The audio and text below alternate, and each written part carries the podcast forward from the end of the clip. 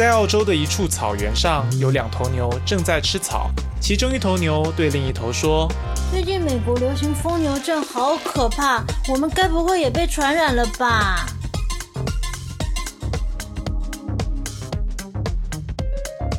哦，你干嘛那么担心？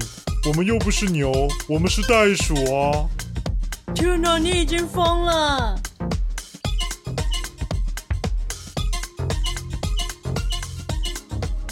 哎，你去澳洲打工是什么时候？啊，我是打工啊，二零一六，二零一六年底。那个时候为什么会想要去啊？我觉得人生迷路，甚至是三十岁啊，那个时候就快三十了。啊嗯，所以我现在想去就不能去了。不能。日本跟澳洲都是限定三十岁。对，加拿大好像三十五。哦，嗯。然后你去了，去了多久？我去一年。哦，那你有说在澳洲你是待在哪里？哦，我主要去去墨尔本，有去旅游啦。可是我没有像很多人会很认真在旅游，他们会环澳什么的，那就几个城市走一走而已。那时候工作干啥？我工作都在打黑工，因为黑工不用缴税。什么什么叫黑工？黑工就是呢，他的就是他给你的薪水不会在他的跟你的的报税资料里面。然后如果说你的薪水低到一个程度的话，你就不用报税。嗯，那因为我的薪水是没有记录的，嗯、你就不用报税。但因也是因为这样，他们就不用给到法定薪资。哦，那这个讲出来是可以的。这可以讲，这他很多人超多人这样子的，而且要抓要要怎么抓啊？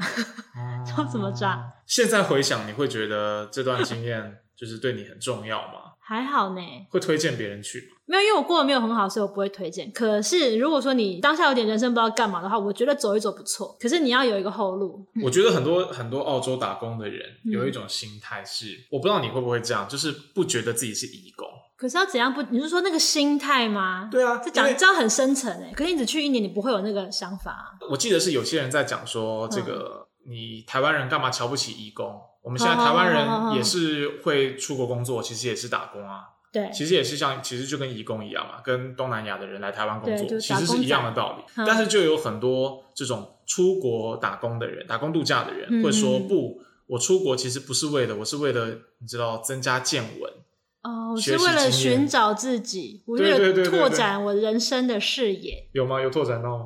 还好，多多少少，多多少少，多少 不敢说自己见多识广，多多少少。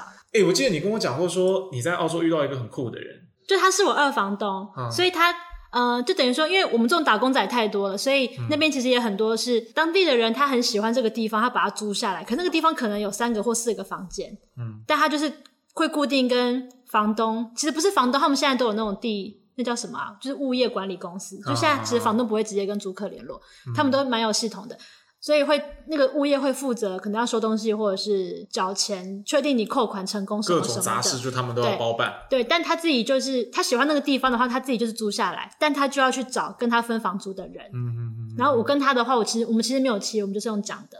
那他怎样特别厉害？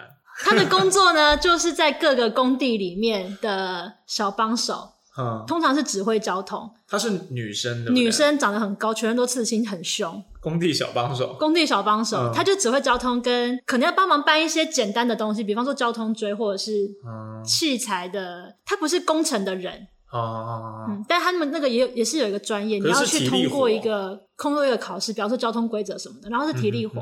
嗯嗯嗯。然后他们这种，如果说你你确定排班的话，你就是不管天气有多烂，你都要在那边指挥交通啊。那一个班可能就是八个小时，可是他就是故意捡那种，因为澳洲的薪水他分得很清楚，比方说你一般班就是周一到周五的几点到几点，但如果说你是礼拜六的话，就是一个乘以一个倍数，你礼拜天的话又乘以一个倍数，所以他只捡那种人家不做的周末班。所以那种很多可能他同事只做一到五，就是因为他的可能伴侣也是一一到五在工作。然后周末就是陪小孩，他不是，他就捡那种人家不要做的，或者是感恩节，嗯，就是那种反正假日他就去捡那种班，然后薪水就会是别人的两三倍，哦，就比你在中国烂餐馆的洗盘子远远远多于我在洗盘子。那你那你那时候为什么要洗盘子？你为什么不跟他一起去指挥交通？他就是很后来跟我说，他其实觉得我可以去做那个工作，可那时候我已经要走了。为什么讲到他？就他是一个我平常其实，在台北我不太会。遇到的一种人，就他的工作工作方式跟他的性格跟他的世界观，其实跟我在这边的朋友不太一样。嗯、然后我在他身上学到很多。嗯，他就是会可能认真拼命工作两三个月，然后就去泰国爽一个月。他这种生活方式也是建立在这样子的薪资制度跟福利制度很健全的环境才有办法。对，不然你可能拼了命，你每天拼命，你还是没有办法出国爽。对，对他出国爽是真的很爽哦，他就会去固定去那种泰国的拳击教泰拳教室，他就爽一个月，可能平常一到五白天会去那个泰拳教室，嗯、晚上就会去做 SPA，然后在那边玩。所以你去泰国确实不是泰国吧，不是泰国。泰 国我说你去澳洲，最近不能去泰国。你去澳洲确实还是有增广见闻，你就认识到你在台湾认识不到的人啊。算是算是。我有去过那个草莓园，我去一个礼拜做红酒，就跟他们吵架，我就走了。为什么吵架？就那个，因为哦，我跟你讲，那个就是因为你也不是直接跟老板联络，就是他有一个人人力集团，然后那人力集团那个时候是一群韩国人，没有他们很鸡巴，住的地方很烂。然后他就跟你说，你做不到几天，房子押金不会还你。我就跟他吵架，我说他妈我不要做，你为什么不还我？可是那你有摘到草莓？我摘到草莓啊，我摘到就手会痛，因为它会有一点农药，然后你不能，他会叫你不要戴手套，因为手套会伤害到那个草莓，怕你压坏，你要用手去弄。好吧，我们开始，我们今天正题，欢迎大家回到。早冷夜宵，伟伦今天第一次参加我们节目，所以他有点状况外。哎，我要讲，对我刚才没有 follow 到。要讲我们是谁？我是浩，我是浩中，我是凯丽。然后我们今天请到苦劳网的国际新闻部主任、国际新闻编译啦，伟伦。大家好，我是苦劳网南方国际的编辑伟伦。然后我们今天请到伟伦来，特别就是因为我们刚刚前面在讲澳洲度假嘛，那澳洲当然有很多很好玩的地方，等一下说不定凯莉还可以再跟我们多分享。但是其实，又忽然想到，我一直很想聊袋鼠的事情，我忘记了，我忘记了，不行了，我们还是先聊一下袋鼠，一定要聊袋鼠。我对澳洲一个最大的印象，嗯、就是澳洲人吃袋鼠，嗯、对啊，我觉得不可思议。是啊，你吃过吗？我我没有吃过、啊。那你讲的稀松平常 啊？他吃过哎，新闻不是常常报吗？对。可是我很难想，袋鼠过多，所以要做成袋鼠肉三明治。袋鼠在台湾，我们去动物园才会看到。本来就有那个狩猎，就它本来就是可以狩猎的对象。可是袋鼠很像人哎，袋鼠哪里像人？不是，它就是两只脚走路。它有手啦，它有手啊，它有手手。它有手。那袋鼠肉好吃吗？袋鼠肉比牛排再便宜一点，所以如果说，可是口感会接近牛排。所以如果说你要煮牛排。然后你预算比较低的话，你就可以买袋鼠排。哦，在澳洲它比牛排还便宜。对，所以台湾如果现在想要建立台澳关系，我们可以跟澳洲进口袋鼠肉。哎，我觉得可以，台湾买不到。对，而且哎，我觉得可以，没有莱克多巴，野生就是放山鸡的概念，好吃。对对对，这个我们等一下再回来聊了。那个这次为什么我们请到伟伦来跟我们一起上节目，就是因为澳洲最近其实有出很严重的大事情，嗯，就是他们发现说，呃，官方证实了在呃二零零五年到二零一六年阿富汗战争期间，澳洲的特种部队在阿富汗在阿富汗当地有这个虐囚以及滥杀平民的事件。那我们今天请伟伦来帮我们介绍一下这个事情，这个布雷顿报告内容大概有什么东西？就是在十一月的时候。之后，澳洲的国防军、嗯、他们发布了一个叫做布雷顿报告的一个调查结果。嗯、布雷顿就是那个人，对不对？负责调查的人。对，布雷顿其实是他们的少将法官。他们在十一月的时候，他们的国防部总司令叫做坎贝尔，嗯，在对媒体公开说，呃，我们现在这个布雷顿报告经过四年以后，终于完成了。那我先讲一下这个结果好了。这个结果我归纳几个点哦，就是说他承认了一些事情，因为澳洲其实是属于美国领导的这个所谓反恐盟军，参加阿富汗战争的一份子。那所以过去以来，其实澳洲都有派遣他们所谓的特种部队，那特别是所谓的这个空降特勤队，他们叫做 SAS。那这个调查报告发现说，这个澳洲特种部队啊，在执勤的期间，他们是从二零零五年到二零一六年，呃，嗯、是他们的这个调查期间，所以大概将近十年，超过十年的时间，哦，至少参与十起所谓非法杀人的事件。嗯、那这这个非法杀人，其实就是指说在非战斗期间，嗯、你可能杀害囚犯、农民，或是说所谓的平民。哦他至少参与了十起这个所谓的非法杀人事件。嗯嗯。那总共有多少人参与呢？这个报告他指出，至少有二十五个特种部队的人员参与，总共有三十九个阿富汗人丧生在二十三起呃所谓的谋杀案件当中，而且这些杀人案件都不是发生在战斗期间，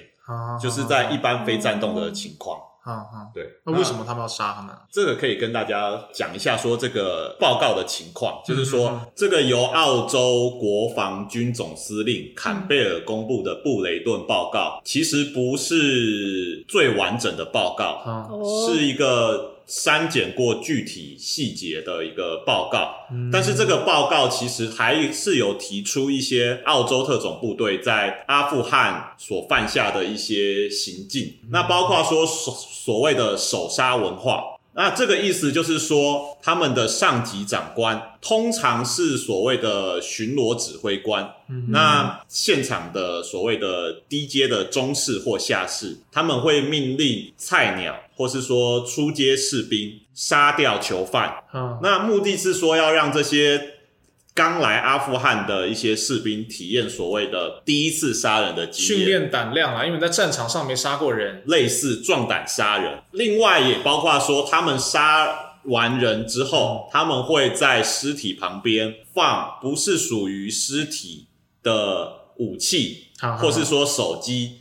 那目的就是说要制造假象，说，哎，这一个被杀害的可能是平民或囚犯，他可能是战斗人员的一个假象，这也增加他们的正当性啦。如果我杀一个手手无寸铁的，这个算什么？所以这个是栽赃文化。那另外就是说，他在报告的时候，他其实也会掩盖这个事实，他可能就是会用美化的文字。来形容这个事件的经过，或者是说用很千篇一律的报告的用词来规避说长官的一个监督。虽然这个报告我们刚才提到说没有公布具体细节嘛，对，但是其实在布雷顿报告公布之前，澳洲广播公司，嗯，它就已经公布了一个在二零一二年一个相当惊悚的影像。那这个影像其实就是。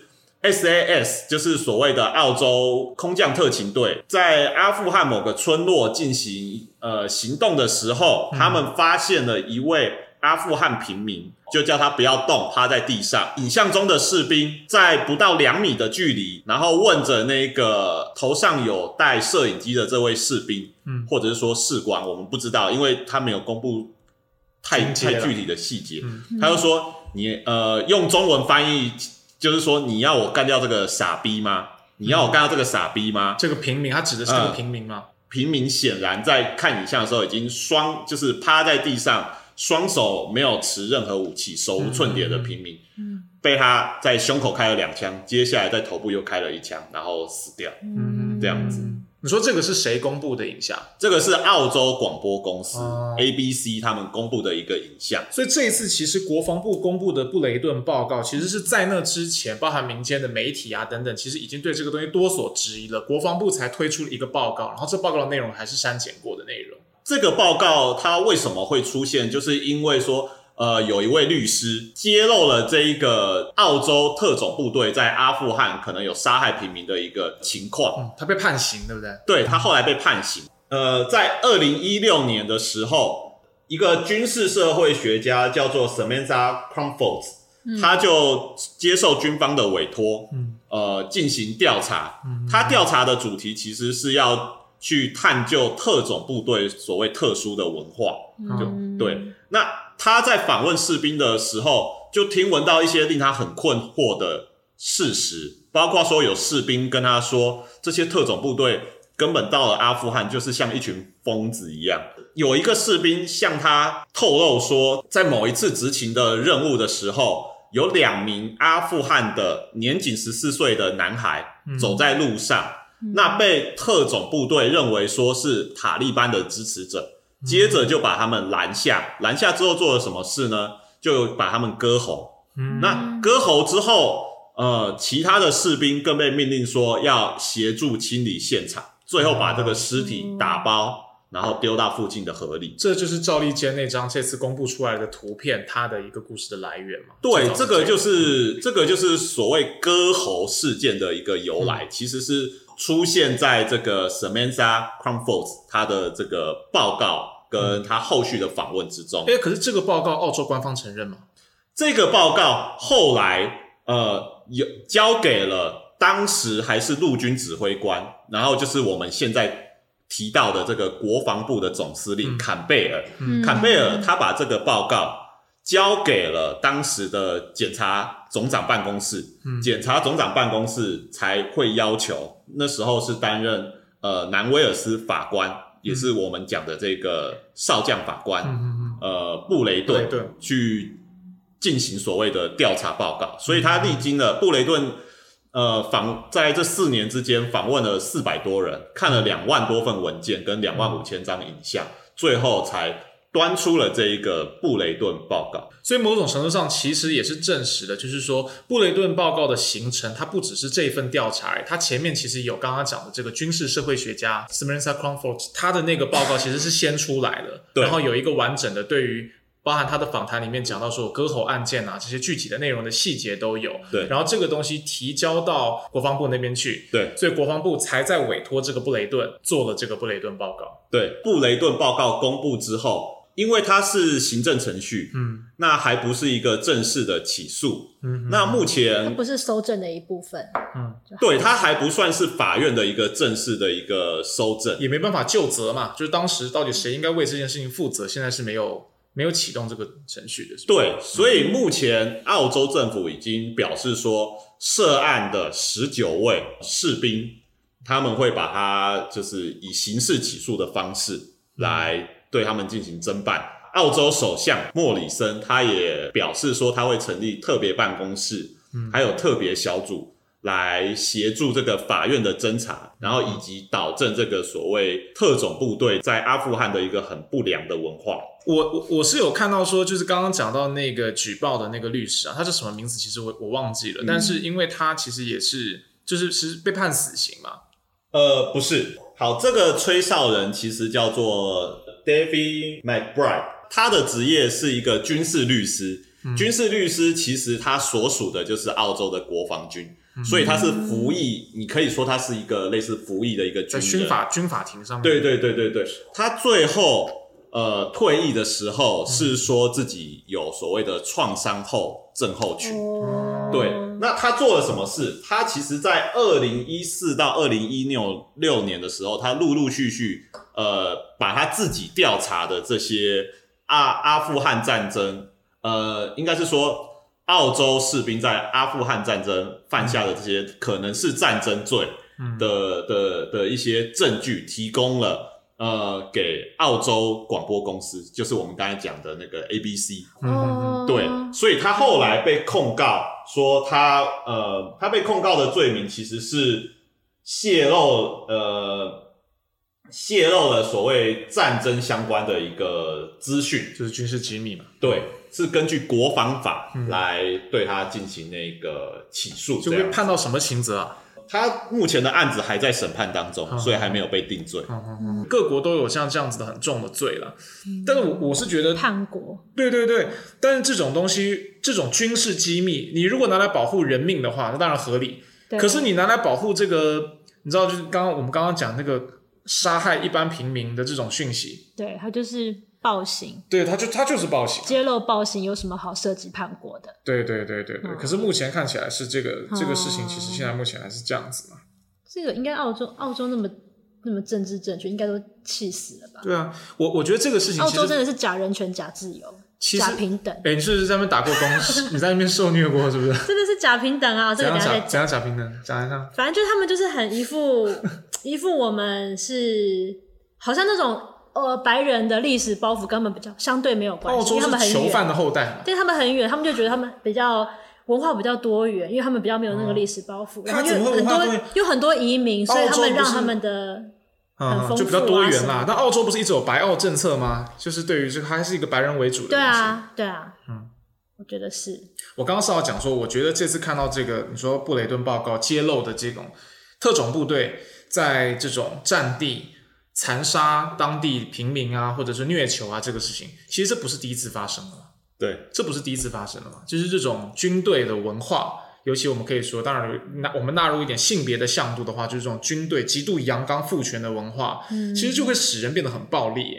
嗯，对，因为然后你待过没有待过？但是我说这个事件层出不穷啊，它其实不是个案嘛，它变成是一个集体的事情嘛。美国也超多。对，我举我举一个例子。大家都很喜欢，尤其是很多那种御用的心理学家，犯罪心理学家，嗯、特别喜欢去分析恐怖分子的心理。嗯，你知道，就是把它病理化。为什么是御用心理学家？就是比如说，就是配合官方主旋律的嘛。比如说，在反恐战争的时候，哦、他要来解释说，为什么有些人会成为恐怖分子。哦、他不会去从政治经济的角度说，哦，因为这些大部分都是被压迫的民族。都是一些弱小的国家，都是第三世界地区。嗯，然后他因为这个经济资源被掠夺啊等等，所以他不得不激进化。嗯，他不会从这个角度分析，他都会从一种人格的心理，觉得这些人都有些心理变态啊，嗯、有一些这种是特别扭曲，所以才会成为扭恐怖分子。小时候家里不美满那种的。对对对，然后然后就会把它普遍化嘛，就是说这个变成说恐怖分子都是这样子的人。嗯、可是所有的军队。军队在外面干出这种非人道暴行的，其实多的是啊。嗯，那不会有人去分析说，为什么人会想从军啊？嗯、人为什么会想要去当特种部队？嗯，我们现在这个对这个描述是非常两极化的嘛。恐怖分子就是非常阴暗、丑陋、龌龊。然后，如果你去当这个呃从军，去当特种部队，你是勇敢、保家卫国。嗯，对不对？这是两极化。当然，可能也有这样子的人，但我是说，其实。这里面的人，这个、这个这个整个文化会鼓励人在异地会做出一些很可怕的事情。就他们相信的东西可能是差不多的，其实是差不多的。恐怖分子会不会说他们是恐怖分子？他们说自己圣战士啊，对啊，他们是要为国家打仗的，也是为了自己的国家民族不惜牺牲自己的生命嘛。对，圣战士。对，然后这种东西当然也可能会促成人为了某一个信念做出逾越一般伦常的事情，这个是问题啊，是很值得去研究。说为什么军队文化会使人特别就是容易做出这样子的事情？这些人可能平常他如果今天没当兵，可能也是一个很正常的人啊，跟我们一起坐在一起喝酒这样，孬孬的。对啊，可是你看他的战地，刚刚伟伦伟伦有秀给我们一张看，你刚刚说他们在阿富汗怎么喝酒的？我干的超可怕。这这张照片是在哪里哪里出来的啊？这个是其实是在布雷顿报告公布之后，十二月初，然后由那个英国的《卫报》The Guardian 它公布的。然后这个照片其实就是澳洲士兵在他们自己的基地，嗯，拿着那个塔利班战士以及已经已经牺牲的塔利班战士的那个义肢，所以也是有人饮酒狂欢这样子，也是有人去举报。这个就是我刚刚讲的嘛，就是说，如果今天我公布的军事机密是真的会危害到我们澳洲的这个阿兵哥在外的军队的性命，比如说我公布了军事基地的位置。嗯那你可以用军法判他，嗯、这我举双手同意。但是公布这个照片，这个危害到什么？这个就是揭露你的丑恶丑恶而已嘛。嗯嗯，对啊，他没有危害到一般人的性命或干嘛。不过我们还是讲一下这一次这个从布雷顿报告啊，因为最主要现在被关切的还是这个官方制作的调查报告嘛。嗯，它针对的其实就是二零零五年到二零一六年阿富汗战争期间发生的事情。嗯、对，我想可能在台湾很多人还是搞不清楚阿富汗战争。到底怎么开始的？到底为什么一开始盟军？因为澳洲也不是主要发起的嘛，嗯、主要还是美国反恐啊。嗯、美国反恐，然后拉动盟军一起去打这个阿富汗战争。嗯、在这整件事情，伟伦要不要跟我们介绍一下？这个阿富汗战争其实从二零一一年十月的时候开始，现在还在持续哦。所以它其实已经是美国历史上。打最久的一场战争，嗯，那回顾到二零一一年，大家如果还有印象的话，九一一事件那时候，盖达组织它挟持了民机，然后呃攻击了纽约的这个呃世贸中心的这个双子星大厦。那个时候我小学五年级还六年级吧，对，早上去了学校就大家都在讨论这个事，而且那时候还没有网络，没有 YouTube，啊，就是很想办法看那个画面，嗯。嗯。对，那个事件其实，在当时是就是全世界的大新闻啊。嗯，那那时候担任美国总统这个共和党的小布希，布希他其实非常快速的就认定了呃盖达组织，那特别是他的领导人叫做宾拉登，是发起这个攻击行动的这一个背后凶手首脑。对。然后他认定说，这个控制当时控制阿富汗的这个塔利班政权，呃，是窝藏盖达组织。嗯，所以其实那时候，那时候在一个月之后，那、呃、美国他就号召了国际社会组成所谓的反恐盟军，嗯、然后开始宣布说，我们要对阿富汗进行呃攻击。那首先是英美对那个阿富汗进行空空袭。哦对，那后来啊、呃，各国部队也呃开始进入所谓阿富汗的战场。嗯，那澳洲其实那时候是被美国要求说，我们在进入阿富汗期间的时候，是不是可以在侧翼提供我们保护？嗯，哦，所以澳洲澳澳洲那时候就呃派遣了大概千名两千多位的这个士兵，陆海空，然后也加上特种部队，那进入所谓的阿富汗战呃阿富汗的境内去进呃执勤。那澳洲目前其实它在阿富汗的这个驻军大概呃不不到五百位，那大部分都是特种部队。参与实际的战斗，嗯，那也提供所谓的那个空中补给，就是还有后勤的这些资源。嗯，这个主要是澳洲在这个阿富汗战争扮演的一个角色，这样子。呃，我们要怎么样去看待这个布雷顿报告？嗯，其实布雷顿报告公布之后，呃，这个一开始我们刚才讲讲到说，触发军方去调查的这个军事。社会学家 Pumfos 他其实有他有接受媒体的时候，他就访问到说，其实不要把布雷顿报告看作是几个坏苹果的问题，就是说这些犯行不是几个个别士兵他们的个人行为偏差，而是说你要至少要去检讨说整个澳洲的空降特勤队它的文化到底出了什么问题，是结构的问题。嗯，对，到底为什么？到底为什么一个菜鸟他去了阿富汗呃战场，然后却要被上级的呃士士官要求说，诶，你要杀一个囚犯，嗯，对之类的这的这样子的一个问题，其实不只是个人，就不只是杀人，你还杀人者也当然是有共犯嘛，所以要去检讨整个这个共犯结构到底是什么。这样子，这两面，这个我觉得真的有两个东西，一个就是我刚刚讲，这是军队文化嘛。嗯，今天我觉得最坏的情况就是，如果最后就责起来，就是这些第一线，比如说杀人的，或者我们刚刚讲这个喝红酒的，他可能会被就责。可是这个就是我觉得最坏的情况，因为他们可能不得不啊，对，就是他可能不能不这样子。对，你你知道，就是他是被上级要求的嘛，或者是说你在这个你在一你在战地里面，你要被要求你要证明自己。对，在那个体制里面，就是成败人去死。对对对对，上面都没差。所以我觉得真的，虽然现在这个刚刚伟伦也讲到说，布雷顿报告其实它只是一个行政的程序而已，它并不是司法的调查嘛。嗯，所以这个司法的调查，我看还是大家会要后续进一步关注。因为我想就跟我们的国防部一样，很多时候我们的国防部是出事之后调查报告，永远我们都看不到的，你也不会知道。国防部就是嗯。对对对，一块 一块黑布。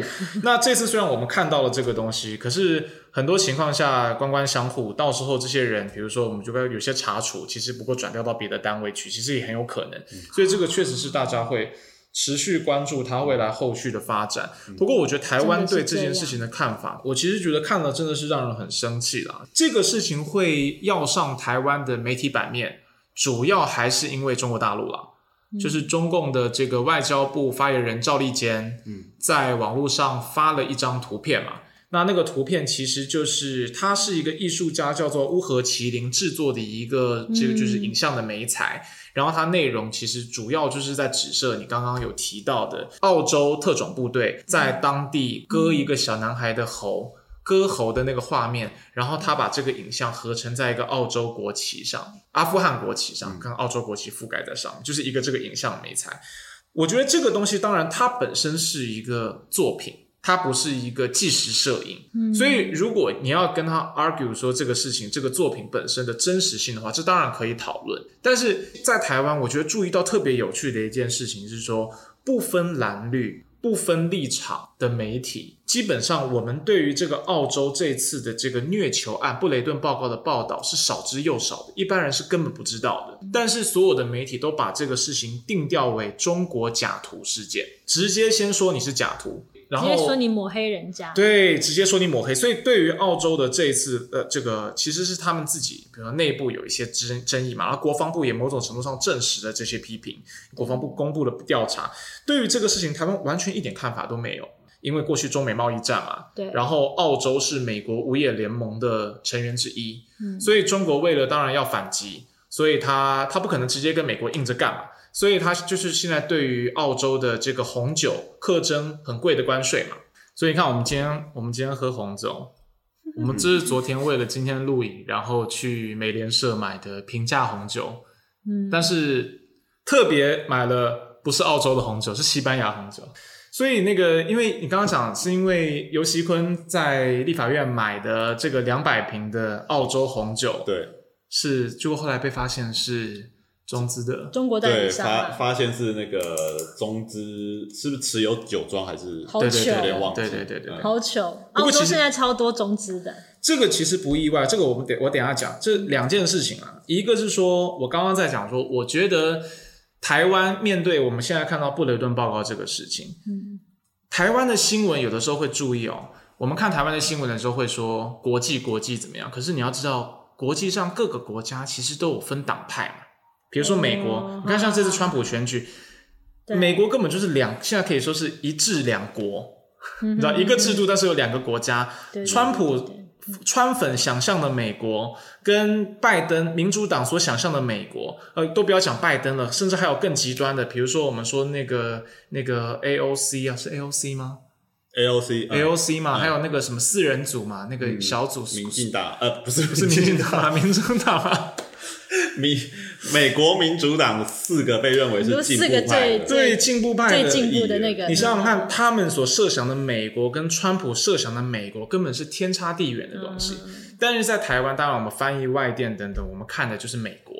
所以，比如说这次布雷顿报告，台湾的媒体会很多人讲说国际送暖，国际支持澳洲阵线。嗯、什么叫国际？我们就讲到纽西兰，讲到欧洲一些国家，英国有人支持澳洲。嗯对吧？英国看到澳洲，我们现在去你让你去看，真的代表英国全部吗？不是啊，所有支在这个事情上面支持澳洲的，都是第一都是保守党。嗯，我都不要说是极右翼了，极右翼当然支持嘛，但是就是至少就是右派的保守党。所以那不是，其实真的没有形成一个国际的势力。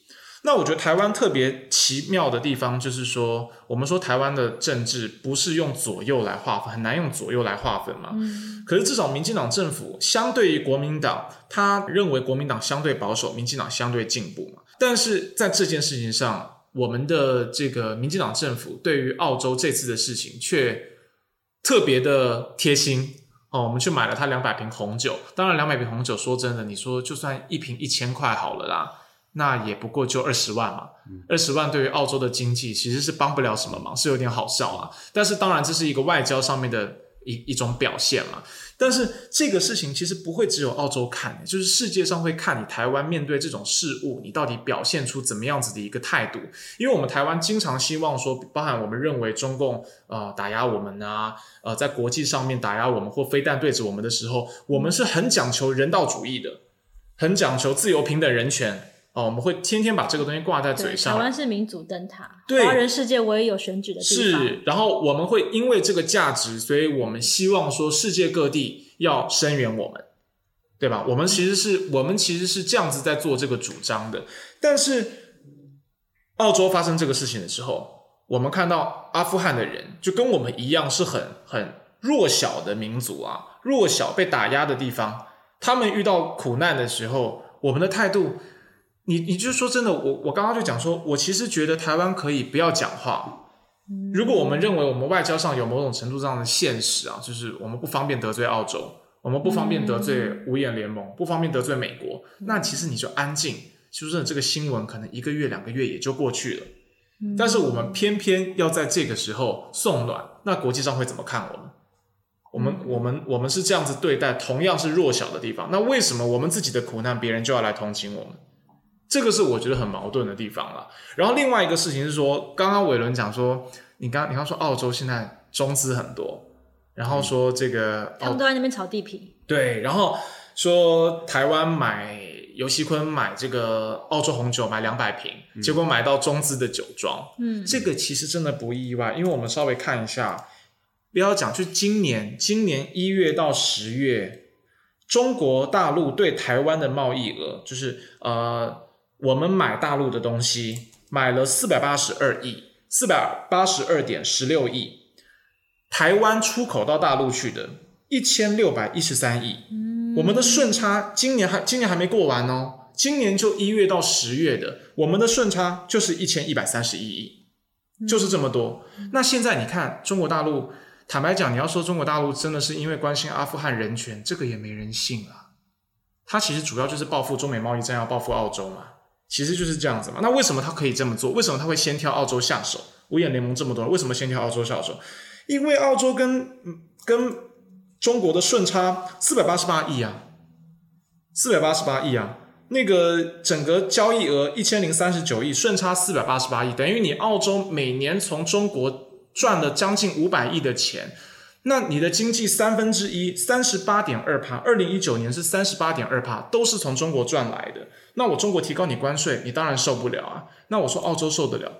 台湾受得了吗？台湾更受不了。澳洲的顺差四百八十八亿，我们顺差一千一百三十一亿，这是今年呢。其实我自己觉得，民进党政府在这件事情上非常矛盾了。因为国民党执政的时候，民进党反 ECFA 嘛，哇，我记得那时候反服贸、太阳花的时候，都说 ECFA 是糖衣毒药，说你怎么用这个糖衣，然后来收买台湾人，台湾就经济依赖，那最后就会越来越怎么讲，就没有办法脱离你的控制。那那时候党那个呃，民进党是在野党的时候都这样讲嘛？诶，可是蔡英文一执政，我们对大陆的这个呃贸易额提升了七点八个百分点，一直到现在。其实蔡英文执政，我们并没有比较少跟中国大陆做贸易，反而我们的东西卖过出口的东西更多。确实啊，现实上其实更依赖中国大陆，更新大家其实不要忽视这件事情。对对对对对，更我我们就虽然说在野的时候一直说糖衣毒药，但是自己执政之后吃更多嘛。嗯，所以这个是我觉得，我觉得这个也反映出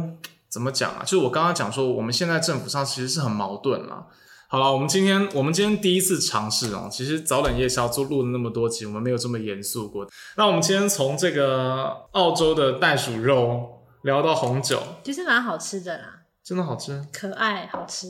啊，我我觉得其实我自己是很没办法接受立法院这次在这个，嗯、呃，我觉得澳洲刚发生了这么大的一个丑闻，而且说真的，这些这些不是我们，这不是意识形态的问题，不是说你立场左右的问题，是就连右派也不会支持。这种在呃战区滥杀无辜、虐囚、滥杀平民这样子的事情嘛，所以我觉得台湾大可不必在这个时候呃表达出这样子的态度，然后去买他两百瓶红酒这样。但是唯有一件事情，嗯，我自己是很好奇啊，因为我从来没有吃过袋鼠肉，嗯。嗯，所以如果那个呃现在我们为了要希望跟澳洲表达一点善意的话，嗯，开始进口袋鼠肉，嗯，这个我倒还蛮支持的，然后用袋鼠肉来取代。